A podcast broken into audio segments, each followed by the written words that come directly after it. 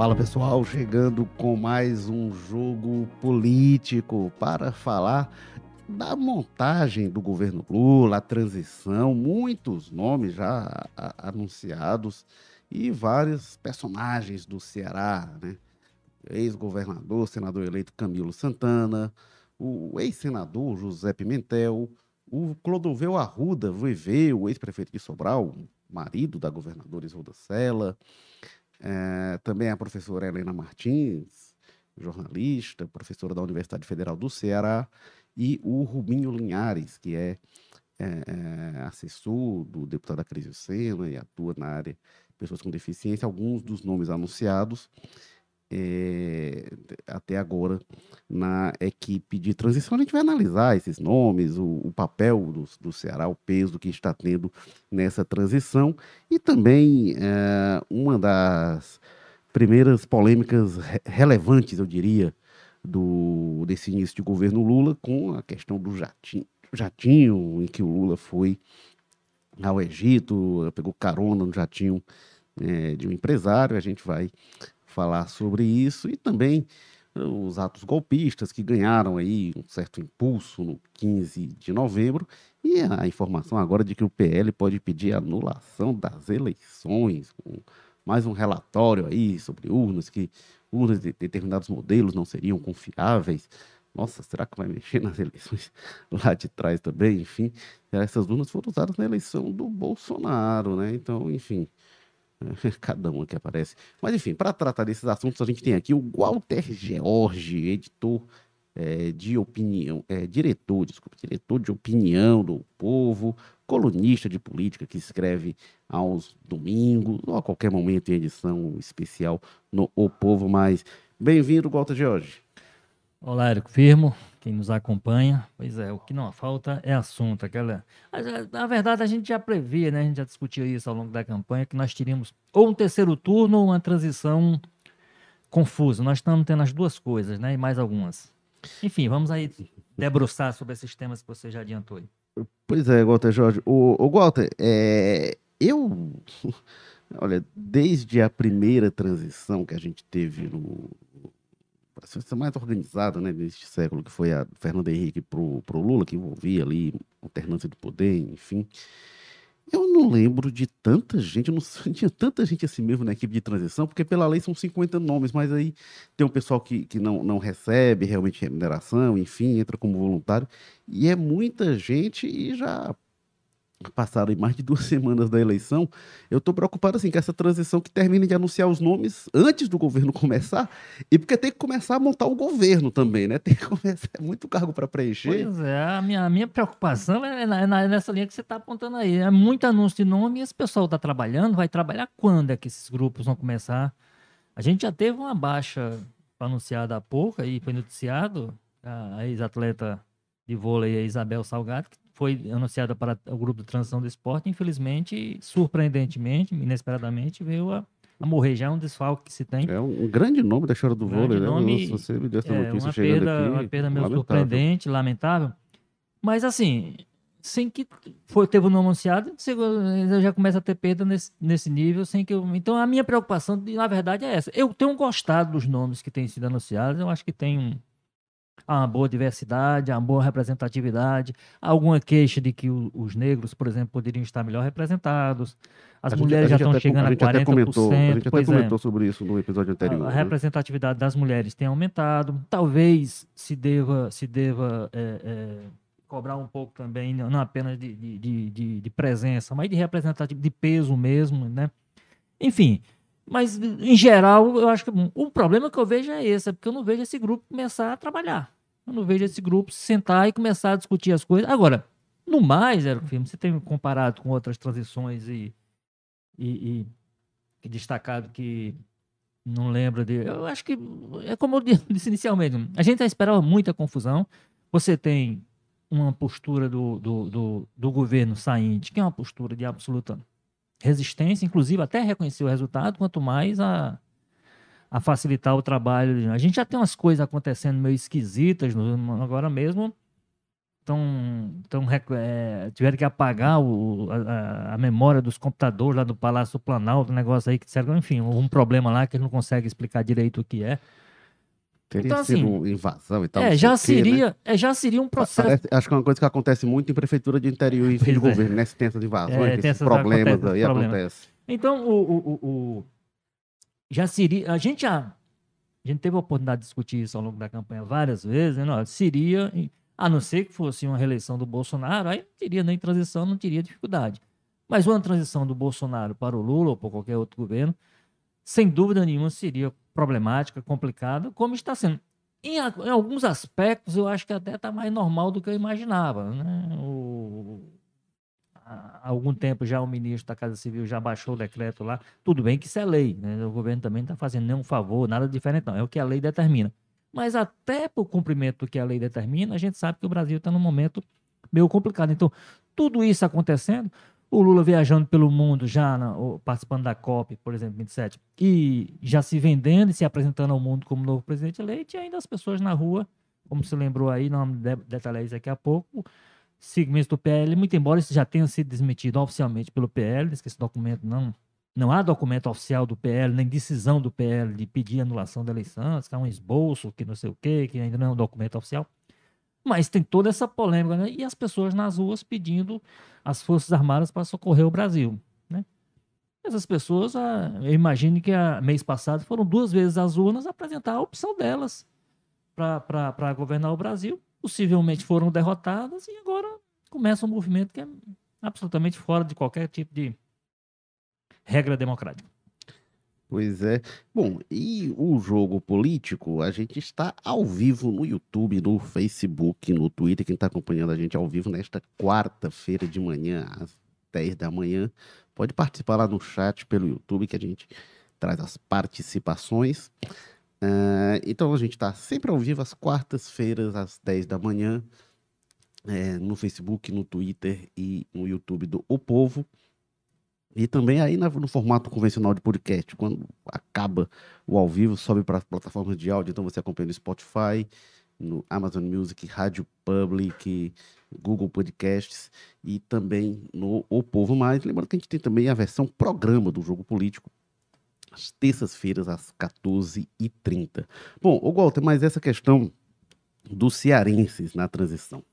É, como eu falei, o Camilo Santana, né, o José Pimentel, o Rubinho Linhares, o Veveu Arruda, a Helena Martins e tem também a Jana Flávia Nogueira, é, que, que foi é, é, chefe de gabinete do deputado Gilvan Alencar no FNDE. Uh, sobre essa questão, né, Gota, que a gente falou do, do, dos nomes da transição, uma coisa que eu acho esquisitíssima é essa coisa assim, que está tá tendo uma certa disputa política ali por representatividade na transição, e isso tem, é, é, é isso já ocorre tradicionalmente, mas isso se ampliou dos partidos e aí para os grupos da sociedade, para os subgrupos. E lembrando, o papel da transição é fazer um diagnóstico. Aí o pessoal está tá pensando assim, não, vamos aqui formular proposta de governo e tal. A transição não é para isso. Né? Proposta de governo, diagnóstico. programa de governo você formula na campanha, enfim, obviamente que aí você vai aprofundando agora. Mas isso não é, não é papel da transição. A transição é para fazer um diagnóstico, entregar e está aqui. Isso aí você vai tocar o governo a partir daqui parece que está se montando um governo. Eu estou preocupado é com isso, porque quem lembra, é, todo, todo, governo que entra tem isso, mas no primeiro governo Lula.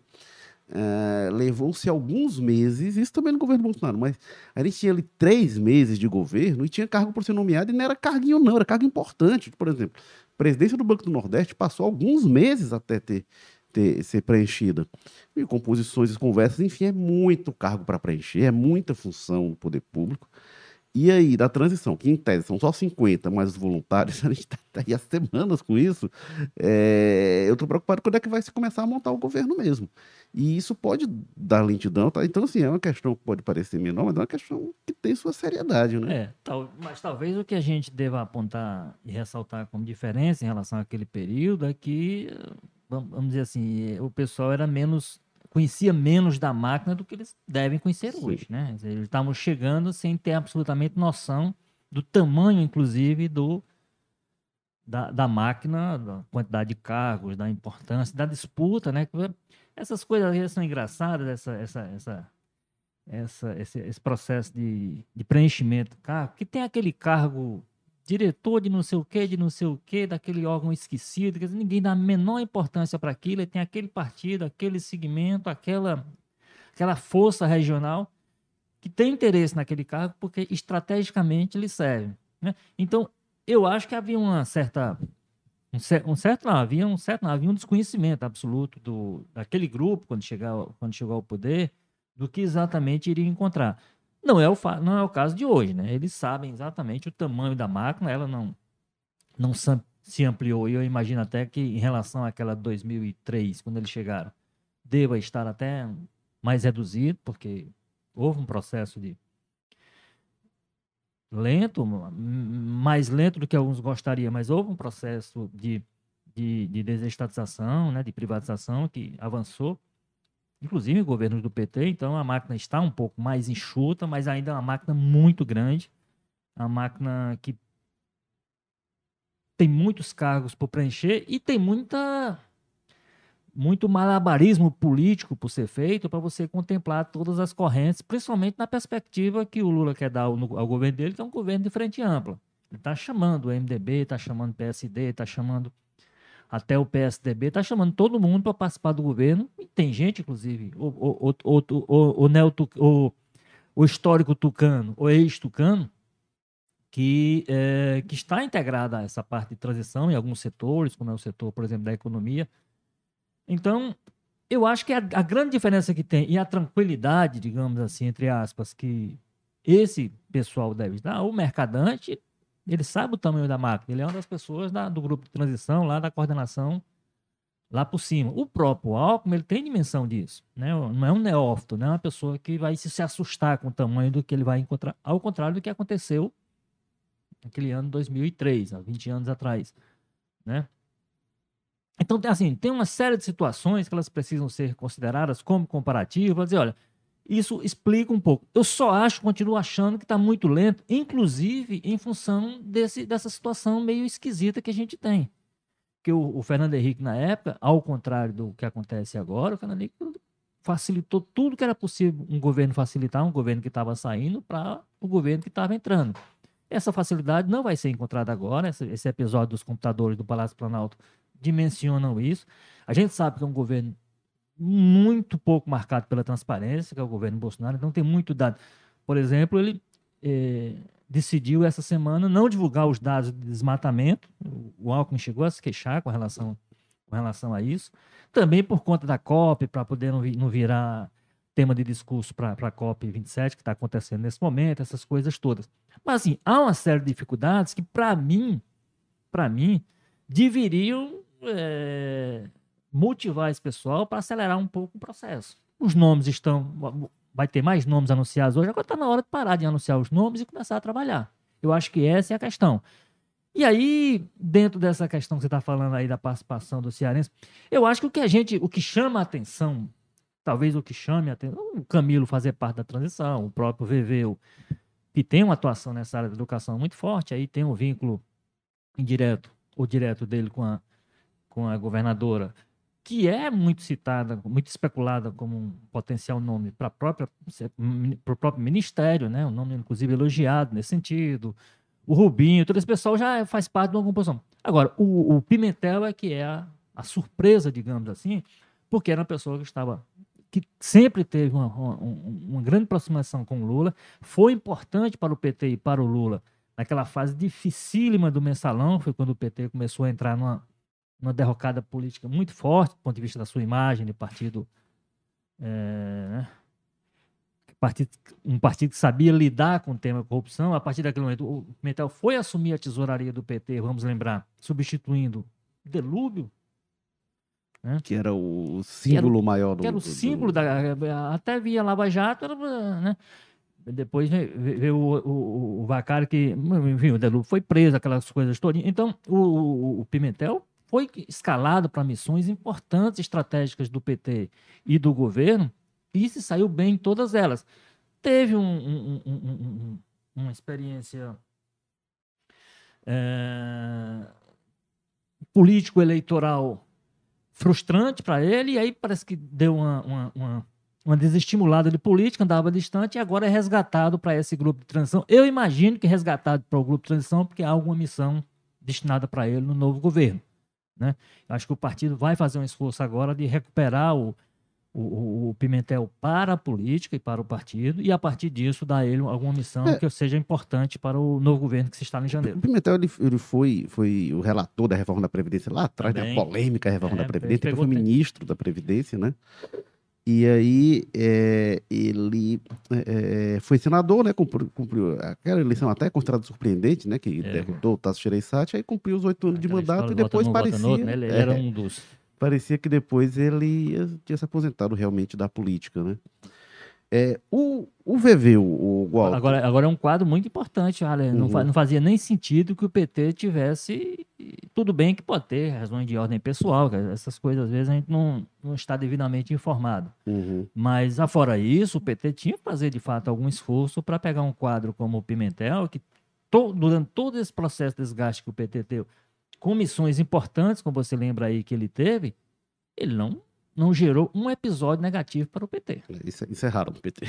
Né? Geral, esses personagens saíam com crises, personagens de muito mais destaque nacional entravam nessas funções e saíam com, com crises grandes. É, mas, Walter, é, bom, o Veveu Arruda, né?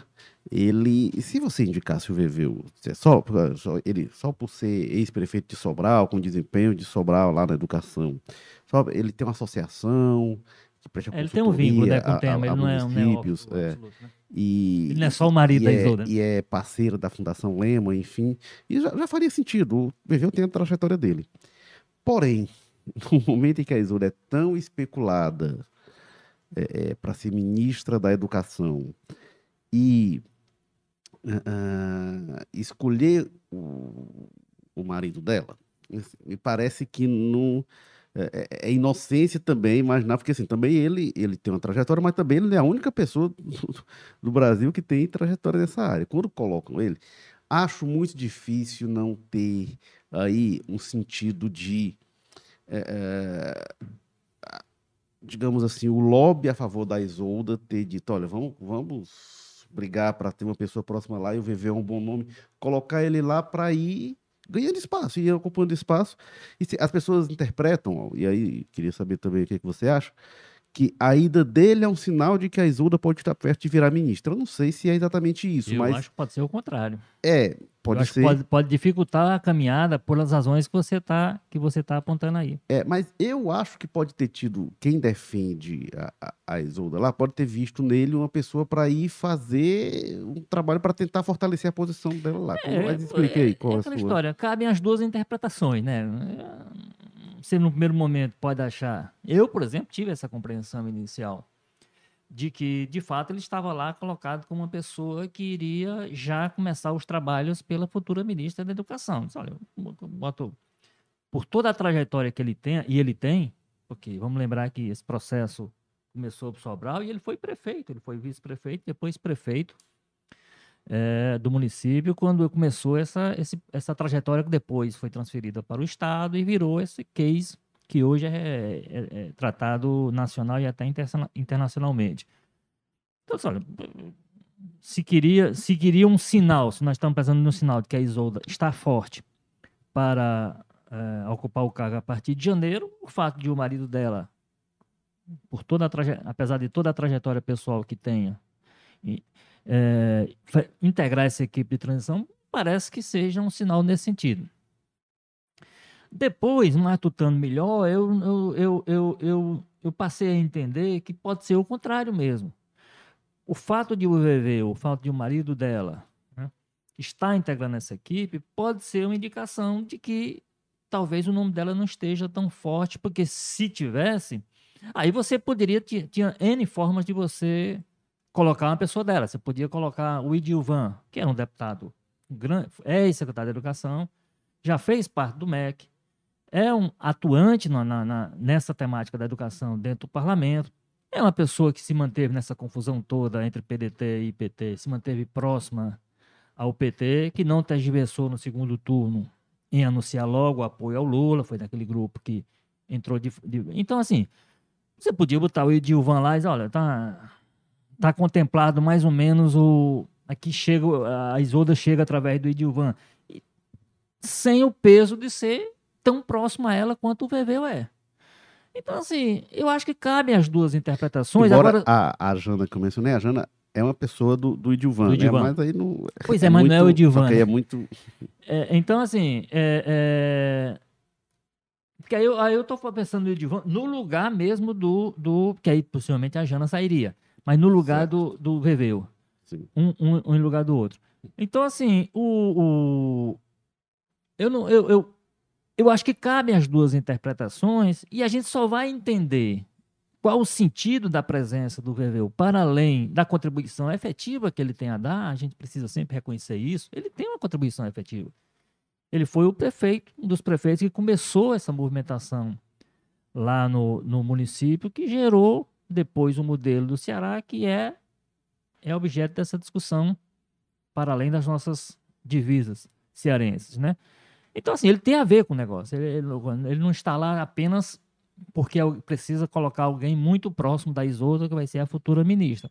Por mais que tenha. Então, a gente só vai entender, a gente só vai conseguir decifrar melhor o que representa o, o, o VV, o fazer parte desse grupo de transição, quando vier a ser anunciado o nome da ministra e aí ser confirmado ou desconfirmado a desconfirmada a opção pela pela Isolda, que tem sido o nome falado desde a campanha, sempre que é especulado nessas vozes que falam pela educação, muito elogiada a Isolda, então assim, não, não, é, não é uma neófita, não é uma pessoa que vai lá pelo peso político, pela discussão, porque o Ceará tem que ter uma cota por isso e aquilo, seria uma indicação, a gente pode dizer, quase que técnica, né, muito embora tenha o seu peso político, né, pelo que representa para o Ceará, por ser atual governadora, tudo isso, né, por ter comprado uma briga com o PDT local para poder, é, inclusive depois, apoiar o candidato do PT aqui no tem todo o componente político ele está colocado. Agora, a Isolda seria um nome técnico e seria um nome bem aceito, está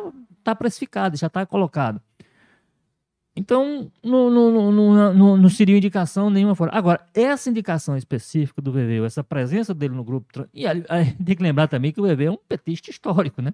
Quer dizer, não é uma pessoa que entrou no PT agora e por conta disso foi se movimentando. Não, ele tem uma ligação histórica com o PT.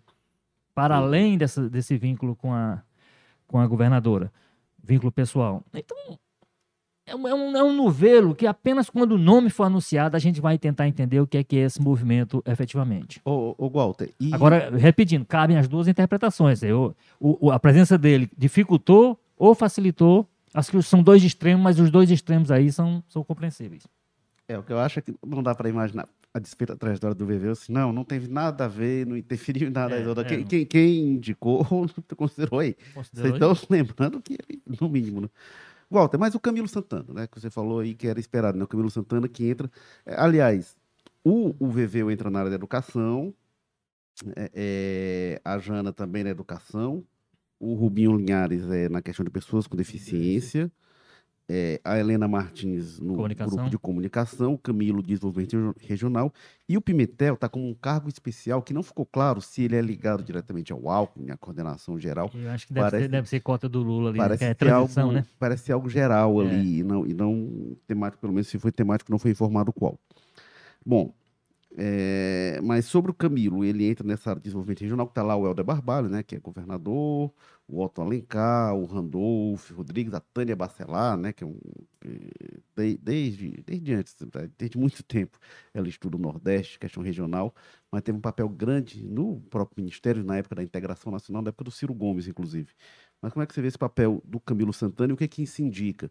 Porque tanto o Camilo, quando o Ciro, é, quando teve o rompimento PT-PDT, o Ciro dizia que o Camilo tinha Se se vendido, vendido por um carguinho de ministro. É. Né? E o Camilo, não, não tem nada disso. Mas o Camilo é cotado, realmente, desde então ele era cotado para ser ministro. E a Isolda surge cotada para educação. Os dois talvez seja muito, né, para o mesmo grupo. É, mas como é que você vê o Camilo e a perspectiva de virar ministro? Eu acho que a única coisa que pode tirar o, o- o Camilo de um ministério, é, Érico, é essa questão do, do- do- do- da avaliação que o Lula vai fazer sobre o, pe- sobre o peso que ele precisa ter no Congresso Nacional. Ou seja, se ele pode abrir mão do grupo que está eleito. Não, vamos lembrar que o, o PL e o bolsonarismo é, elegeu um número expressivo de parlamentares, tanto para o Senado quanto para a Câmara. E assim, não são apenas pessoas, não são apenas números. Pelo perfil das pessoas, vai precisar de um combate muito grande essas pessoas. Então ele pode prescindir de alguém. Tudo bem que o Camilo não, não é, não é um, veterano do Senado, né, do Congresso, vai chegar pela primeira vez, mas vai chegar com peso de governador. É diferente, né? Você chegando como ex-governador, queira ou não, você chega com um status diferenciado. Ele vai poder abrir mão disso? Você fala-se no Wellington como um possível ministro, fala-se no Randolfo Rodrigues como possível ministro, fala, quer dizer, fala-se no, no, no o Jacques Wagner é uma pessoa muito próxima ao Lula. Né? Então, ele vai poder abrir mão dessas pessoas para levar para o ministério. E aí, o Camilo, por exemplo, nessa área de desenvolvimento regional, ele poderia ser um nome muito bom para o ministério, que é a área temática onde ele vai cuidar. Mas eu tenho a impressão de que o que vai atrapalhar essa trajetória dele rumo ao ministério e a presença dele na transição talvez é, fortaleça isso, porque eu acho há situações em que eu entendo que a presença no grupo. Aliás, o governo tem, tem, tem se esforçado, o Alckmin diz isso sempre que pode. Olha, estar no grupo de transição não é estar no governo, não é estar no ministério. O Lula disse isso também. Né? Eu acho que em determinadas instâncias, estar na transição é uma forma de mostrar que não estará no governo. E eu entendo que esse é o caso do Camilo. Ele está na transição e no grupo temático da, do desenvolvimento regional, indica que ele vai ser chamado, ele vai, evidentemente, como na, na posição do governador e de alguém que atuou muito na, no consórcio Nordeste, atuou articulado com o governador do Nordeste. Eu acho que o Nordeste, por exemplo, ele, ele tem uma, uma contribuição muito boa para oferecer nessa discussão. Assim, porque o desenvolvimento regional não é o Ministério do Nordeste, entender, né?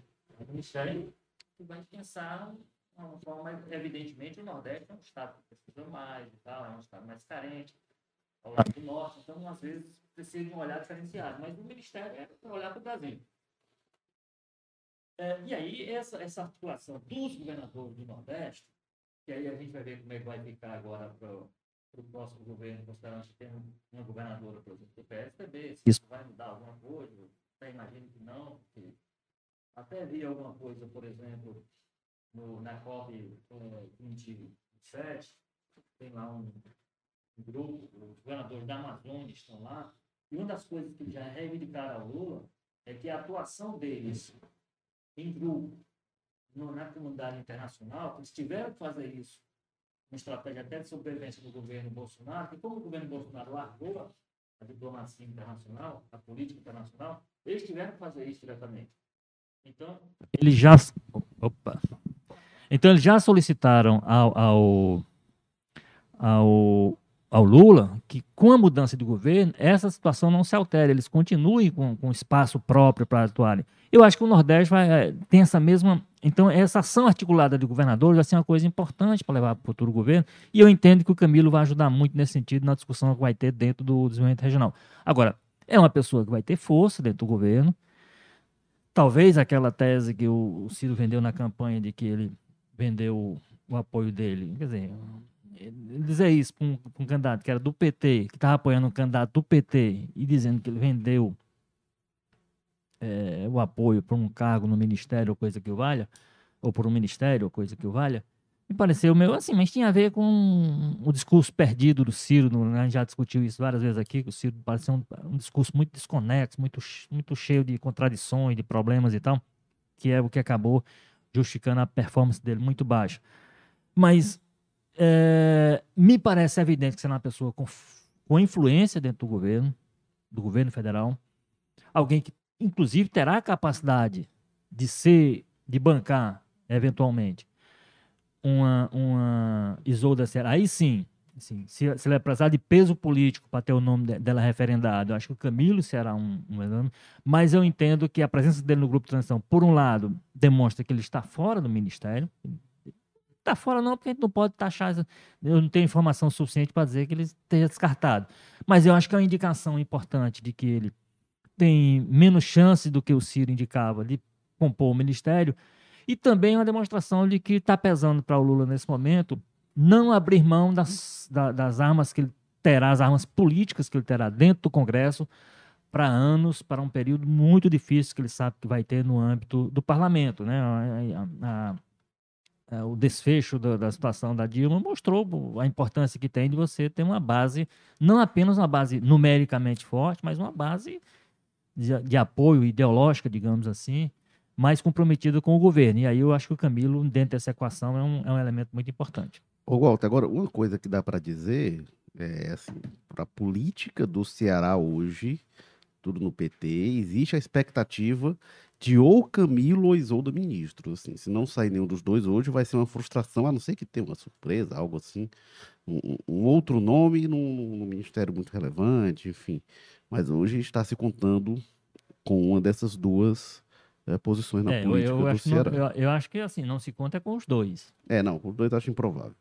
Agora, é, em relação a, a, a, essa parte do desenvolvimento regional, né, que você falou, né, Ministério do Nordeste, agora colocaram lá os nomes que eu citei, são todos do Norte e do Nordeste, né, que são... E aí faz sentido, porque assim, se fosse depender do Sul e do Sudeste, não precisaria nem desse ministério. É. Porque é um ministério para compensar as desigualdades é. regionais, é um ministério para é, compensar os desequilíbrios. E o desequilíbrio é a favor do Sul e do Sudeste, contra o Norte e o Nordeste. Uh, então, é, a razão desse ministério existir é o quê? Você tem regiões pobres no norte de Minas Gerais, que inclusive por uma das divisões, divisão político-geográfica, é, é, é considerado inclusive Nordeste, é atendido por isso, inclusive, pelo Banco do Nordeste.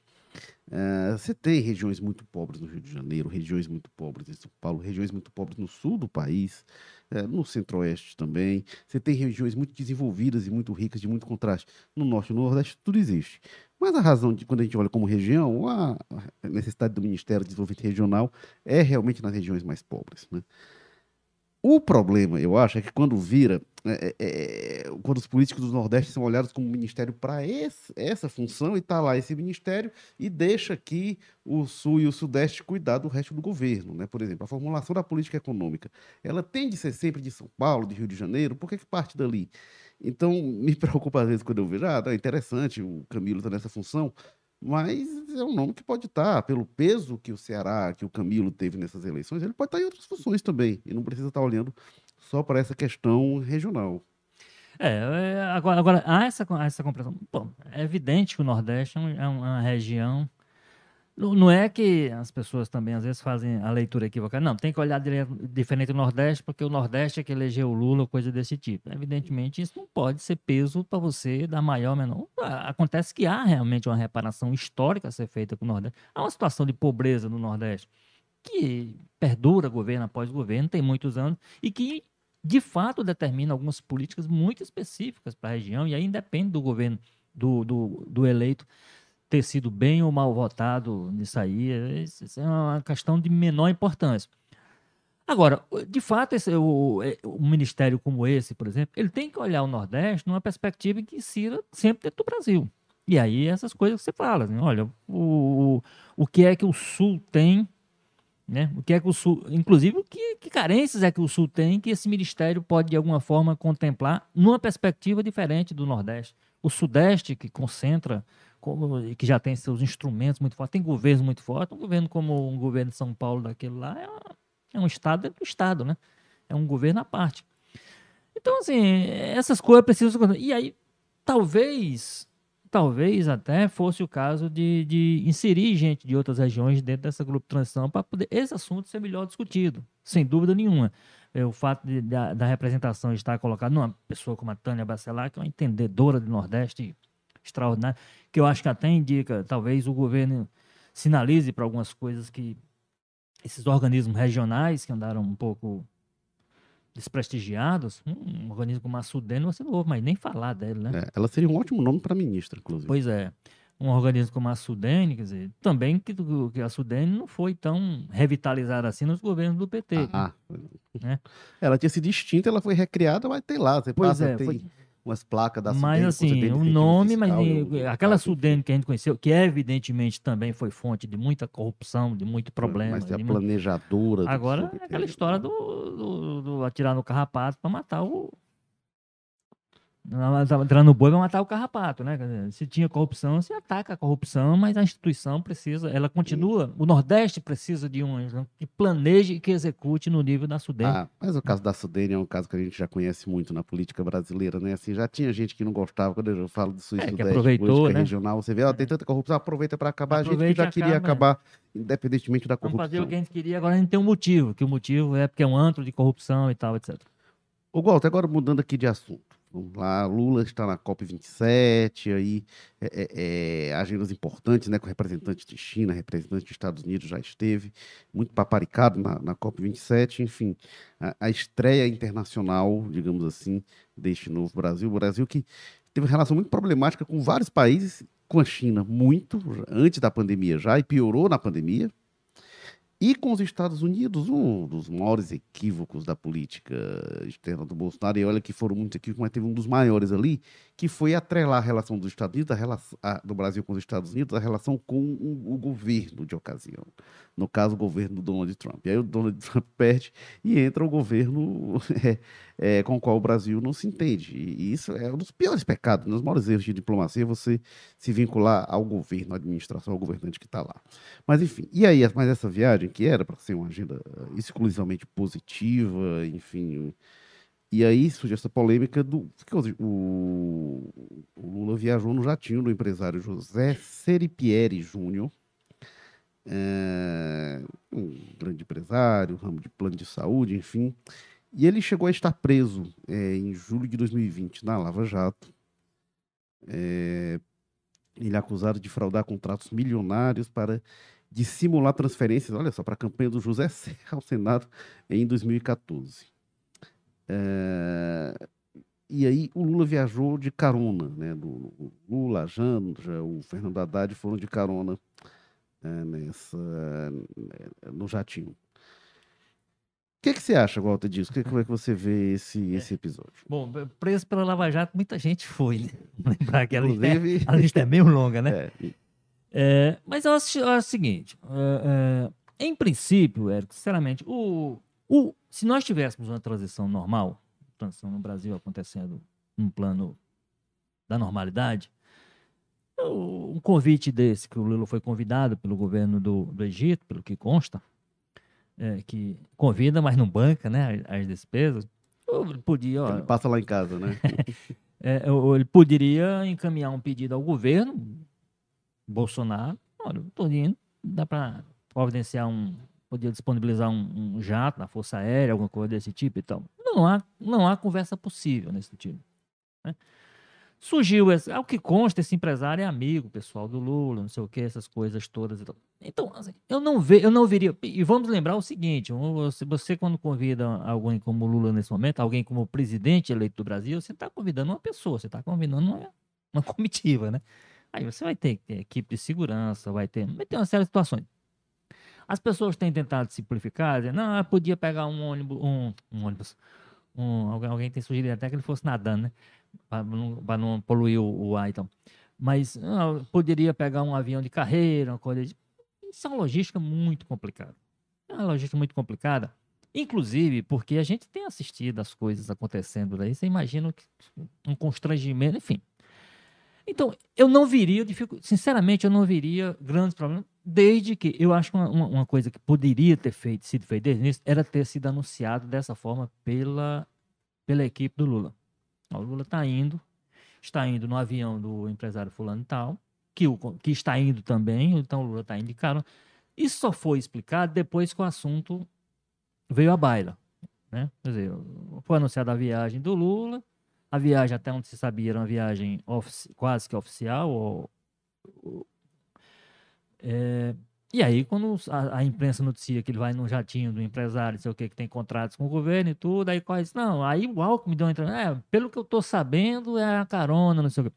Então, faltou essa, esse, esse cuidado de divulgar. Eu não viria problema se isso tivesse sido tratado assim. Agora, isso eu estou no plano da normalidade. Diante do histórico que o Lula tem, o Lula, o Lula esteve preso 580 dias, acusado, entre outras coisas, de relações promíscuas não devidamente comprovadas, mas a acusação era essa, com empresários que tinham contratos com o governo. ele tinha a obrigação, Lula tem a obrigação hoje de chegar ao cargo de presidente consciente dos cuidados que ele precisa ter, se ele não tem responsável, se ele não tem culpa, se essa viagem com o empresário não tem nada a ver com o contrato do governo, isso tem que ser tratado transparentemente. Se puder, ele devia evitar. Ele devia evitar em função da circunstância. Mesmo essa primeira parte eu dizendo que eu não vejo problema e eu não vejo se isso for transparentemente tratado. O Lula, o Lula ainda não tem contrato, ainda não trata de contrato do governo. Quem trata de contrato do governo atualmente é o é o, é o presidente Bolsonaro. Esse empresário que está dando carona, carona para ele, evidentemente, vai estar no caderninho de todo mundo a partir de janeiro. Qualquer contrato que ele fizer com o governo a partir de agora, para trás não, ninguém vai poder responsabilizar o Lula. Mas a partir de janeiro tem a ver com essa viagem, esse, aquele dia que ele emprestou o banco do, do avião dele para o Lula viajar junto, 0800 para o Egito, não sei o que, essas coisas todas. Se ele não tem condição de tratar isso transparentemente e ele depois não tem que correr atrás para estar tá explicando, eu acho que ele deveria ter evitado. Uhum. Então, assim, é uma coisa um pouco complexa. Eu não vejo problema e não vejo mesmo, ao mesmo tempo, se, se a coisa tem sido tratada transparentemente. Olha, você vê um convite, não vou botar dinheiro no meu bolso para alugar um jardim. O partido não se dispôs a pagar, se foi esse o problema. O PT, ou o PT não tinha, não tinha dinheiro, está juntando dinheiro para pagar o, a campanha, para não ficar pendurado, como até hoje ele tem pendurado, está pendurado aí com campanhas anteriores, é, resolvendo problema. O partido disse que não, não dispõe de verba, eu não tenho como pagar, e o convite que veio não veio com, com umas 12, 15, sei lá quantas passagens ele precisa, porque ele precisa de segurança, precisa de assessor, precisa de uma série de coisas que tem que levar mesmo. Né? Não faz sentido. Você não convida o Lula ele vai aparecer lá sozinho na cópia, desacompanhado, né? Então, assim, é uma coisa muito complexa. Agora, o que eu acho que isso tudo fica como, como principal lição é o seguinte: é que talvez o Lula, com tudo que ele sofreu, com tudo que ele disse que sofreu de injustiça, de acusação falsa, de condenação falsa, de prisão desnecessária, de condição coercitiva, de um processo. Ele parece, com toda a experiência que tem, não ter aprendido. É. Né? As lições parece que necessárias não ficaram para ele dizer: olha, não basta ser tem que parecer que é. Então, uma viagem dessa, ela teria, ela teria que ser explicada no momento zero pelo próprio PT. O Lula tá, está indo para o Egito, está indo acompanhando numa vaga oferecida pelo empresário fulano tal, que tem um jato para 19 vagas, ele está levando 12 pessoas da comitiva dele. Então, pronto. Quando isso vem pela imprensa e vem dessa forma, gera uma crise que eu entendo desnecessária pela origem do problema, que eu não vejo tanto problema. Tanta, tanta é, razão. Eu, eu penso um pouco diferente de você, Walter. Eu acho, inclusive, assim, acho que tinha mais caminhos, assim. Acho que o PT poderia pagar, não, não sei, não faço ideia de quanto é o aluguel de jatinho desse, mas o PT tem muito recurso, junto ali os partidos. E não, teve... eu dizendo assim, se o PT alegou é, que não é. podia pagar, eu acho que o primeiro movimento dele, de fato, é dizer, ó, PT, você paga essa minha passagem, eu preciso de um avião com tantas vagas. Se o PT disser que não, aí é, e teve o convite também, o Lula até tweetou sobre isso. O convite que partiu também para ele ir para a COP, além do presidente do Egito, foi dos governadores do, da Amazônia, da Amazônia né? Então, acho que também ele, do Pará, né? É, e ele acho Tanto que... que... se cogitou inicialmente que tinha sido o governo do Pará que paga o jatinho, é... aí o Alckmin me disse, não, pelo que eu sei ele tá viajando de carona. Aí, enfim. Aí uma coisa esquisita mesmo. É. E aí, é, é, é, o que eu, eu, eu lembro de, sempre de alguns episódios, eu já tinha tratado disso bem antes, assim, de, Teve um episódio aqui no Ceará, 2011, o Cid Gomes reeleito, ele vai de férias para os Estados Unidos, é, enfim, num jatinho do Alexandre Grendene. E foi uma confusão. E, e, e, o Cid realmente nunca entendeu. O Cid sempre teve problema com jatinhos e tal. Teve a história da sogra. E ele nunca entendeu qual era o problema. Disse, ah, não, é um amigo e tal. O Alexandre Grendene é um, é um empresário com grandes investimentos no Ceará. Tem algumas fábricas no Ceará, a maior delas fica é, em, em, Sobral, é, terra que o Cid Gomes foi prefeito. Então, assim, e, e, e aí causou-se muita polêmica, e aí o Cid, não, então, como o Cid também achava normal, né, a, a história de levar a sogra no voo, diz, ah, não, a, o Estado fretou o jatinho para uma viagem oficial, tem vaga lá, por que não uh, levar a sogra? E foi a discussão toda que houve. É, e teve um caso em 2007, na França, isso, isso aí, internacionalmente tratado de forma mais grave ainda. O Sarkozy, teve gente que queria impedir a posse dele, porque em 2007, ele, após a eleição e antes da posse, ele tirou férias no, no iate de um empresário. E aí começou o, o mundo a vir abaixo. Então eu acho que realmente é uma questão, essa questão público e privado é uma relação que ela é importante que haja, mas é importante que seja uma relação pautada pelo interesse público. E aquilo que vai além disso, quando vai para o privado, tem de se é, é, é, é, separar. Porque esse, esse, favor, eu não acho que seja desinteressado. Eu, eu não acho que esse empresário teria emprestado o jatinho se fosse no ano passado. Assim, ah, não, vamos aqui de carona e tal. Então, acho que são coisas que estão vinculadas. Mas, mas é, só, só esclarecer uma coisa. Assim, eu, o que eu acho é o seguinte: é, eu realmente eu continuo sem ver problema. Primeiro é o seguinte: o que, o que eu li, o que disse, ele já iria para a COP. Não é que ele pegou um avião e disse vá para o Egito nele. Ele iria e aí ofereceu essas vagas. É o que eu entendi. E segundo, eu continuo dizendo: para mim o problema é transparência. Para mim o problema é o seguinte: ó, é dizer, ó, houve esse convite, os que convidaram não se disponibilizaram a pagar a passagem, o partido não dispunha de verba e havia essa possibilidade. Se isso tem sido explicado previamente, evidentemente não evitaria a discussão que a gente está tendo aqui. Mas a gente poderia dizer que isso partiu de um gesto de transparência que eu acho que o PT precisa entender, o Lula precisa entender mais do que o PT, de que é, para ele em especial não basta ser, tem que parecer que é especialmente depois de tudo que ele enfrentou, que ele diz ter sido vítima de injustiça, por conta dessa relação, que aí é como você diz, é, se, se estabelece uma fronteira, que é o seguinte, todo empresário que se aproximar do Lula, ou de que o Lula representar nesse momento, estará com interesse por trás disso. Cabe a ele tratar isso da maneira... Porque o próprio empresário, ele tem consciência, eu acho, que ele entrou no, o nome dele entrou numa cadernetinha, que agora cada contrato que ele fizer com o Estado vai estar vinculado a, essa, a esse voo gratuito que ele uhum. possibilitou ao presidente. É, eu, eu assim, essa questão da transparência acho que é premissa, mas eu, eu acho além, eu acho assim que é, é, quem tem ali o, o vínculo, o Lula está na iminência de, de tomar posse, não pode aceitar presente, favor e tal de, de, de, de, empresário. Eu acho que isso deve ser um parâmetro da atuação pública. E assim, se, se o Lula está no mandato, isso seria uma questão, inclusive, para. Nem sei se pode, assim, pra, pra agora, né? Para a Comissão de Ética Pública, que foi criada na época do governo do PT, inclusive. Seria uma questão para ser avaliada, porque, enfim. É, Aqui tem um comentário de Marisa Vanucci. Ela diz: O incrível é que o Lula tem de ser transparente até com a blusa da Janja. O Bolsonaro pode colocar sigilo de 100 anos, furar o teto, viajar fazendo turismo. Fica tudo bem? É, Marisa, é, isso, assim, tem realmente sigilos absurdos do que o Bolsonaro fez. É, e eu, eu, sempre critiquei, sempre fui muito criticado, e o PT sempre criticou, né? Aí por isso que acho que, enfim. É, é, mas, assim, realmente, o, o é, é, se o parâmetro passar a ser também os atos do Bolsonaro, vai se justificar muita coisa e muito problema.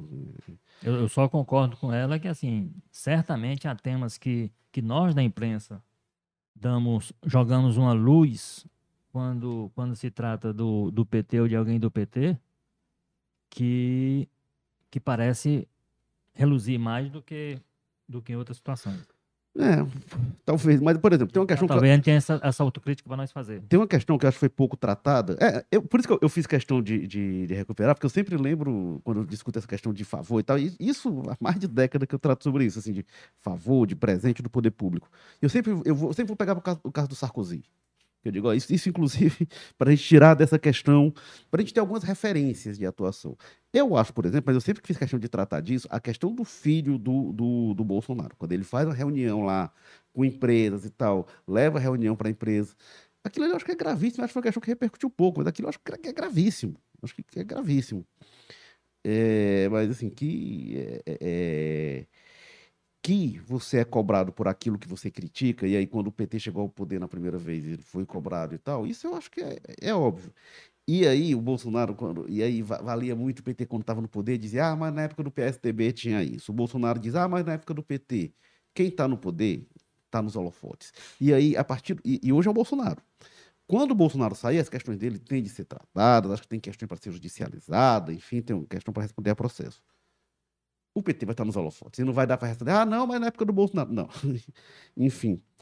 É, mas é, acho, e aí acho, Gota, que tem o que você apontou.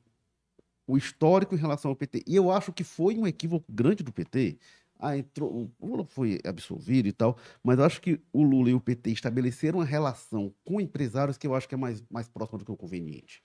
Com Marcelo Odebrecht, com uma série de coisas. Chegou na corrupção ou não, isso aí cabe ao judiciário julgar, enfim, mas eu acho que foi uma relação é, indevida.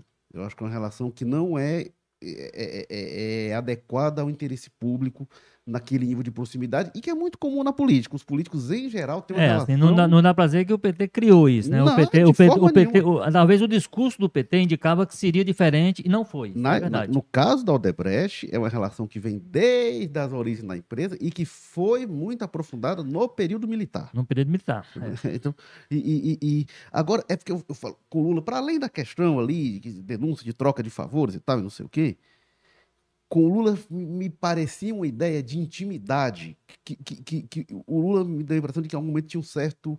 Ele achou que era, que, que tinha convencido aquela elite financeira e que tal. E gente que, inclusive, ganhou muito dinheiro no governo do Lula e que depois virou bolsonarista. Enfim, isso tem grande quantidade de empresários. É, Então, o- que- a, única coisa que precisa ficar clara, eu acho, para essa, pra essa questão do, do Lula, do do jatinho, coisa desse tipo, é porque eu já vejo, inclusive, deputados acionando, crime. Eu acho que crime, eu não vi caracterizado nenhum crime dele, dele pegar carona nesse jatinho, né? Tem toda a discussão política que cabe fazer que é como você diz assim, estabelece uma relação. Eu acho que o empresário vai pagar um preço, um preço simbó- ah, um preço é, por isso, no sentido político, assim, porque ele vai. Cada contrato dele vai estar agora sob uma lupa, etc. Mas dizer que ele cometeu um crime, por que isso aí? É, eu acho que. Quando não- eu lembro, o caso do Sarkozy e o caso do Cid Gomes deram investigações, né? Pois é, não, pode dar E- investigação, dizendo, mas eu não vejo eh, qual foi o crime. eh, ele está indo em função de algum contrato que ele firmou, É, ou que ele vai firmar, é porque- ou de um acordo que não sei o quê. Eu, eu acho que crime eu não vejo tipificado aí, no, não vejo caso, no caracterizado. caso da França, né? que- no caso do Cid, o Cid estava no mandato, né? Tava ali, era férias entre. É, mas no caso do, do, do- do Sarkozy, teve quem quisesse impedir a posse mesmo, porque disse: olha, e tal, não pode, ele não tem condições de assumir. Enfim. É, aqui a Marisa Vanucci continua assim: o Lula vai consertar o Brasil, portanto, ele pode tudo o que quiser. Não, Não, não, assim não não. pode de forma alguma. E, inclusive, uma coisa que eu escrevi, assim, o, o- Lula, com os primeiros gestos que ele deu, é, é, né, quando o dia que ele foi lá a Brasília, o primeiro dia dele em Brasília, né, que ele foi ao STF e tal, eu disse, olha, o, o Lula, ele não, para ele ser muito superior ao Bolsonaro, ele não precisa nem fazer um governo bom, basta fazer um governo normal. Porque o Bolsonaro é tão abaixo da normalidade que, que o dia que ele foi lá e, e sentou e conversou, é uma monotonia muito grande. Ali, é- é- aquilo ali seria um, um- um dia que a gente daria, igual como a gente diz, uma breve, seria uma notinha assim. Ah, o Lula se reuniu com o ministro do STF, se reuniu com o presidente da Câmara, se reuniu com. Aquilo é monótono, não saiu notícia nenhuma dali. E a monotonia, a normalidade, o fato de que E sai dali sem Sabe o que é, que é pior disso aí? é? Eu vi, eu vi, eu vi, eu vi no, no, no Twitter de um, de um parlamentar, de um parlamentar, o registro desse encontro, um vídeo, na verdade, do encontro do Bolsonaro. O, o, o, o parlamentar, que é parlamentar excelente, só escreveu assim: isso não é normal. Porque o clima ali era um clima de fato de as pessoas civilizadas conversando. Isso que não é normal. É uma coisa anormal os du- as pessoas que representam dois poderes estarem conversando naquele nível. Que ele parecia, aí sim, promiscuidade ou coisa desse tipo. Como você disse, a gente entrou para um, pra um normal anormal nos últimos quatro anos, que a gente, para voltar ao normal, que é normal, a gente vai ter um- uma dificuldade aí, porque você tem um grupo de pessoas que acha que o normal é aquilo lá. João Alves Magalhães dizendo que o Lula vai levar o Brasil para o desfiladeiro rumo à Venezuela. Bom, mas Walter, a gente já estourou aqui nosso tempo. Só eu queria pedir um último comentário assim, rapidinho, porque até aproveitando aqui, a Clínica Pédica Serviços em Saúde eh, manda aqui uma mensagem para gente. Bom dia. Com o pedido do PL, partindo do seu presidente, anulação das eleições de 2022, a quem é a direção desse pedido e o que muda caso indeferidas as eleições? O que pode acontecer? Obrigado bom dia. É, o- você estava explicando, o PL já disse assim, olha, o relatório não está completo, enfim. É, não, ele- mas, pelo menos o é. PL não. A, a notícia que circulou de que o PL tinha decidido dar entrada, não sei o quê, o PL negou, negou né? Até A porque direção do anular as PL. eleições todas, né? De deputado e tal, acho que o pessoal mesmo dele não vai ficar muito satisfeito, não. Mas, enfim, eu que- queria que você falasse sobre esse episódio, Walter, aqui, pra gente fechar. Eu, eu acho é, que está dentro desse componente da, da dificuldade que o, que o PL, parte do PL, né? E o, o presidente Bolsonaro, em específico, com os seus aliados, dificuldade que eles estão tendo de assimilar, assimilar um resultado, né? de aceitar um resultado é, contrário, negativo, e aceitar uma derrota observada nas urnas. Aí coloca em dúvida, isso aí já, tinha, já vinha sendo feito, um sistema é, de votação sem nenhum base, sem nenhum fundamento disso, não, não apresenta o, o que foi noticiado ontem acerca do, do relatório, que fala que as urnas antigas, urnas velhas, em, em tais e tais e tais, aponta lá, acho que cinco ou seis sessões, não dá para dizer que aqueles resultados são confiáveis e tudo. Aí o que está em discussão é como você está dizendo aí. Nós, nós estamos discutindo a eleição no primeiro e no segundo turno, estamos discutindo só o segundo turno? Nós estamos discutindo a eleição do Lula ou a eleição do Lula e dos governadores que foram eleitos, inclusive o Tarcísio Freitas em São Paulo e outros aliados, o Jorginho Mello em Santa Catarina, outros aliados do presidente e candidatos do PL em alguns casos. Quer dizer, é uma coisa que não tem como prosperar isso aí, porque é tão é uma coisa tão incompleta no sentido, inclusive, da crítica. Não é uma crítica técnica, não dá para dizer que é técnica, porque se for técnica é o seguinte: olha, vamos, essa eleição não prestou. Então, se não prestou, volta lá para o primeiro turno, zera tudo, vamos refazer a eleição, vamos buscar urna nova, vamos não sei o que e tal. Ou então não dá para você localizar isso só na disputa presidencial do segundo turno e em função disso anular a eleição. É, eu estou curioso para é? saber o eventual pedido desse, né? Acho que teria que ser o TSE, né? É, evidentemente vai ser o TSE. Eu, eu imagino até que eu já sei qual é a decisão do TSE, mas é. vamos lá. Mas assim, eu não sei qual a base jurídica, porque não tem previsão de anulação da eleição, porque, ah, porque as urnas não são confiáveis. Não existe essa previsão legal. Então, seria um pedido é, com, sem, sem, base. Agora, me parece mais uma coisa para tumultuar a eleição, e eu acho que pode fragilizar muito a posição do Bolsonaro e do PL como oposição. Acho que eles entram fragilizados como oposição ao tentar fazer esse carnaval. Obviamente, é uma coisa que o Bolsonaro vinha dizendo antes da eleição, né? Não, se, se, a, se for eleição transparente e tal, não sei o que, eu reconheço. O que, que aconteceu? Eu estava dizendo isso, eu dizia isso antes, enfim, o que? Vai esperar o resultado da eleição? Não dá para ser fazer uma eleição e dizer é confiável ou não é. Não, deixa eu esperar o que, que vai dar o resultado para eu dizer se é confiável ou não. Não dá para ser assim, isso não é democrático, não é correto e não é sério. Mas esse foi um jogo político 212. Quantos episódios já? E a gente teve é, na técnica o nosso Bruno Silva, estratégia digital do Diego Viana, produção do Marcelo Teixeira, edição de Nicole Vieira e diretores executivos de jornalismo Ana Nadaf e Eric Guimarães. Aqui comigo, Walter George, diretor de opinião. Obrigado, Walter George. Vamos lá, até a próxima. Vamos ver se a gente tem a, o nosso companheiro de volta aqui, porque ele. O Carlos hoje, né? Maza é Carlos Maza, que a este momento deve estar num voo voo de volta ao Ceará, não é do Egito, é de Salvador, e não é jatinho de empresário, pagando ali. Então, semana que vem deve estar com a gente. É, bom, eu sou Érico Firmo e semana que vem a gente está de volta. Valeu, pessoal. Tchau.